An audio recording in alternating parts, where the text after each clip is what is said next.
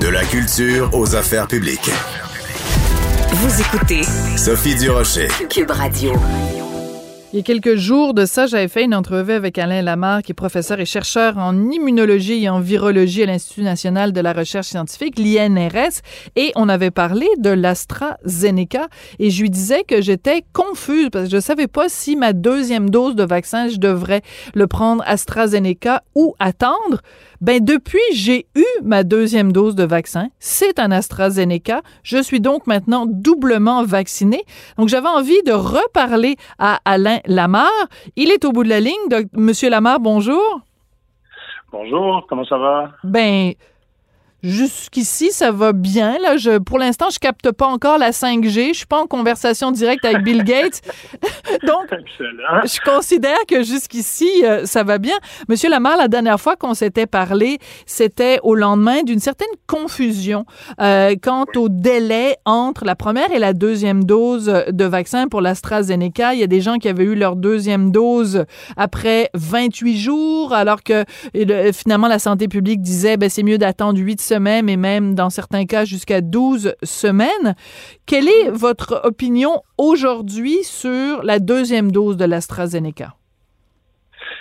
Ben écoutez, je pense que comme vous avez mentionné en début de d'entrevue, c'est une décision qui est personnelle. Euh, et donc, euh, c'est possible de recevoir la deuxième dose maintenant. On, on, a réglé un peu la confusion du quatre semaines. Là, ça, clairement, c'est plus possible. Il faut avoir au moins huit semaines euh, euh, de fait après notre première dose avant de recevoir la deuxième.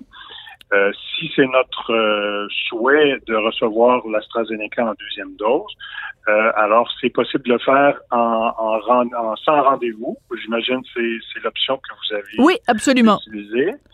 bon, on entend qu'il y aura possiblement aussi l'option des rendez-vous, mais pour le moment, je ne pense pas que ce soit que ce soit possible, dû à la rareté un peu du, du, du vaccin.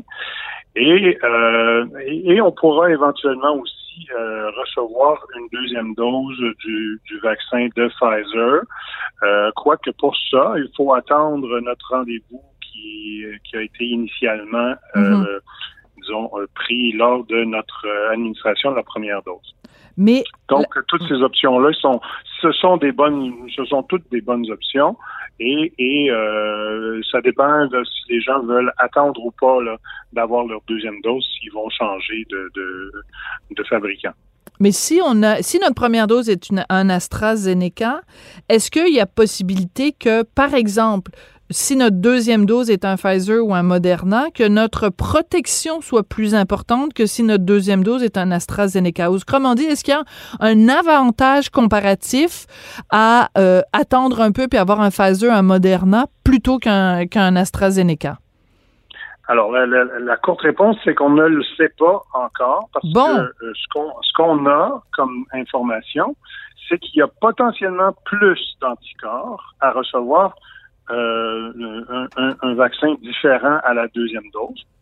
Plus d'anticorps, en théorie, devrait donner une meilleure protection.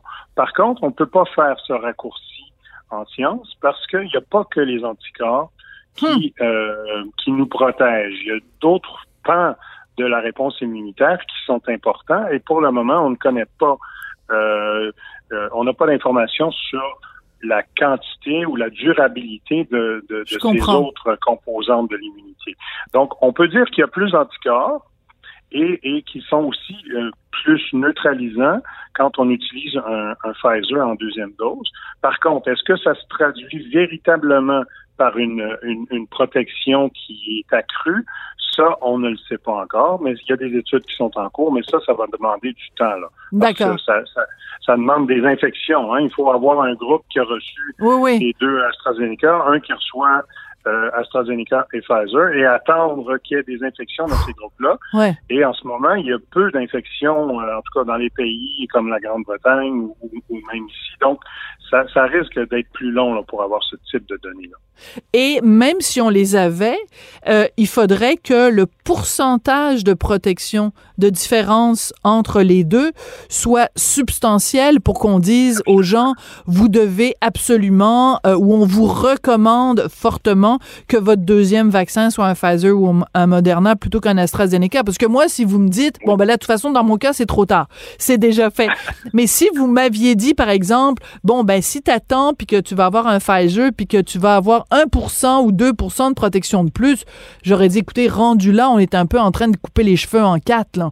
Je veux dire, il faudrait. effectivement, effectivement. Hein, on est euh, d'accord. Dans le contexte où on, par exemple, quelqu'un qui, euh, qui a 80. Euh, en fait, il faut, faut pas voir ça en, termes individuels. Là. En termes populationnels, il pourrait y avoir des petites différences, là, une petite augmentation, mais en termes individuels, si vous avez euh, 10 fois plus d'anticorps que nécessaire pour la protection, que vous en ayez 15 fois plus ou 10 fois plus, ça change pas grand-chose au bout, au bout du compte pour la personne. Elle va être quand même très bien protégée. Donc, en, ce moment, je pense que c'est un, un, choix personnel et, et le choix de, de, de, de, prendre le vaccin AstraZeneca le plus rapidement possible et en est un très bon en ce moment. D'accord. Bon, ben vous êtes tout à fait rassurant. J'adore ça.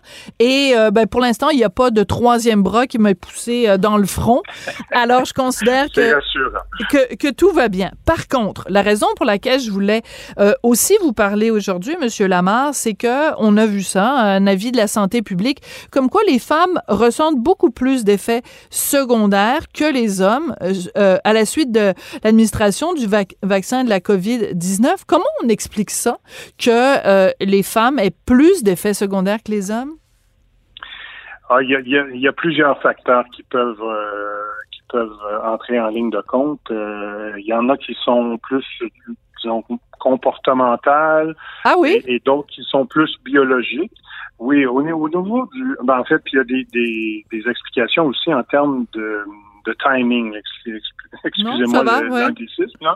Donc, euh, ces études-là euh, euh, remontent quand même un certain temps, ah. lors probablement de la première vague, où les, les, les, vaccins, ben, disons, les premières vagues de vaccination, je devrais dire, là, qui étaient surtout administrées à des travailleurs de la santé. donc, en général, plus de femmes dans ce milieu. Donc, est-ce qu'il y a, il y a plus d'effets rapportés parce qu'il y a plus de ah, femmes, ah. c'est une c'est une possibilité. Euh, il y a aussi des différences entre les hommes et les femmes en termes de euh, d'être attentif à des symptômes. Ah, euh, les femmes sont aussi. On est plus à l'écoute de notre corps. Plus à l'écoute de votre corps que les hommes qui vont peut-être laisser aller un peu les choses et pas rapporter des effets secondaires. Intéressant. Donc, c'est une autre possibilité. Et il y a aussi des possibilités biologiques. Il y a effectivement des différences entre le système immunitaire de l'homme et de la femme. Euh, en général, et puis là, ça fait euh, l'objet de recherches, là, mais on, sait que le système immunitaire de la femme est un petit peu plus réactif que celui de l'homme. Ah oui, je savais pas. Explication biologique à tout mhm. ça. Euh, euh, il y, a, des, des, raisons potentiellement hormonales aussi à tout ça. Donc, euh, c'est une c'est une autre possibilité que le système immunitaire soit un petit peu plus réactif. Donc, potentiellement un petit peu plus d'effets secondaires euh, au niveau du site d'injection ou euh, plus de, de, de, de, fièvre ou de, de fatigue après après la vaccination. Hmm. Donc tout ça euh, mis ensemble là, ça, ça, nous donne le portrait qu'on a, mais euh, c'est encore des hypothèses. Il va, falloir faire des recherches là-dessus. Mais il faudrait pas non plus que cette discussion-là fasse en sorte que euh, des femmes qui avaient l'intention de se faire vacciner deviennent euh, euh, soudainement résistantes ou sceptiques en disant ouais ben si je suis pour avoir plus d'effets secondaires que, que, que, mon chum ou mon mari, je vais laisser faire. Donc c'est quand on parle de plus d'effets secondaires, c'est pas nécessairement des, des effets secondaires graves là. Absolument. Vous faites très bien de le rappeler. Je pense pas que ça devrait être une mhm. considération euh, importante là, dans la prise de décision. On parle toujours ici d'effets secondaires euh, mineurs, donc euh, des, des, inconforts, des choses qui se traitent très facilement et de courte durée. Et, et, et c'est pas nécessairement non plus euh, plus, disons, des symptômes plus importants. Il, il, peut y avoir aussi un pan de la population euh, plus importants euh, qui vont avoir des effets secondaires. Donc, les femmes, en général, pourraient rapporter plus d'effets secondaires, comme on le disait tantôt, mais ce ne sont pas nécessairement toujours des effets secondaires plus importants en termes de, symptômes. Donc, c'est aussi, euh, il y a aussi ça. C'est en termes de nombre et, et, et, parfois en termes de symptômes, mais c'est pas, euh, on parle pas d'effets là qui vous euh, qui vous mettent à terre là, pendant quelques, plusieurs jours. D'accord, mais c'est important de le mentionner parce que je veux pas qu'il y ait des gens qui nous écoutent qui partent en peur puis qui disent oh mon Dieu ça a l'air euh, terrible cette affaire là et non, et non, je rassure tout le monde, les complotistes et tout ça. Euh, Monsieur Lamar et moi, nous n'avons pas reçu un chèque personnel du docteur Arruda pour vous dire ça. On le dit en, avec un consentement euh, éclairé. Là, on n'est pas à la solde de, de, de, de personnes.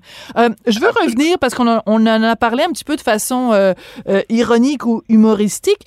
quand je disais tout à l'heure, les femmes, on est plus à l'écoute de notre corps, mais c'est un fait quand même. C'est vrai que je regarde, je compare juste Monsieur Martineau et moi. Bon, euh, uh-huh. Je veux dire, Monsieur Martineau, là, euh, je veux dire, quand bien même il y a de la fièvre, quand même, même il y a des glouglous euh, dans le ventre, euh, il va pas m'en parler. Moi, la moindre affaire, je vais être en train de lui dire, Richard, j'ai si j'ai ça, j'ai comme des... bon, je veux dire, c'est pas juste le fait qu'on est plus à l'écoute de notre corps, c'est qu'on en parle. Quand on a un bobo, on en parle. Vous, les gars, quand vous avez des bobos, vous n'en parlez pas. Ce qui est un, bobo en soi, hein, c'est un problème. Donc, oui, effectivement. c'est possible, Monsieur Lamarck, qu'il y ait aussi ça. C'est pas juste qu'on est plus à l'écoute, c'est qu'on en parle plus. Donc, s'il y a des sondages, parce qu'on reçoit tous un sondage hein, après avoir eu euh, le vaccin, si les femmes répondent oui, moi j'ai eu des effets secondaires, c'est peut-être pas qu'elles ont eu tant que ça plus d'effets secondaires que leurs voisins, c'est qu'elles, elles acceptent d'en parler alors que les gars le diront pas. Absolument, absolument. Euh, c'est un bon point que vous apportez parce que euh, les effets secondaires, hein, c'est aussi un peu euh, subjectif. Ben oui. Parce que c'est comme vous le dites, c'est des sondages. Euh, on, tout le monde va remplir le questionnaire. Déjà, est-ce que ça, ça je, je, pourrais pas dire, mais est-ce qu'il y a plus de femmes qui, qui, euh, répondent au questionnaire ben C'est une bonne question. Ça pourrait être, euh, ça pourrait être regardé.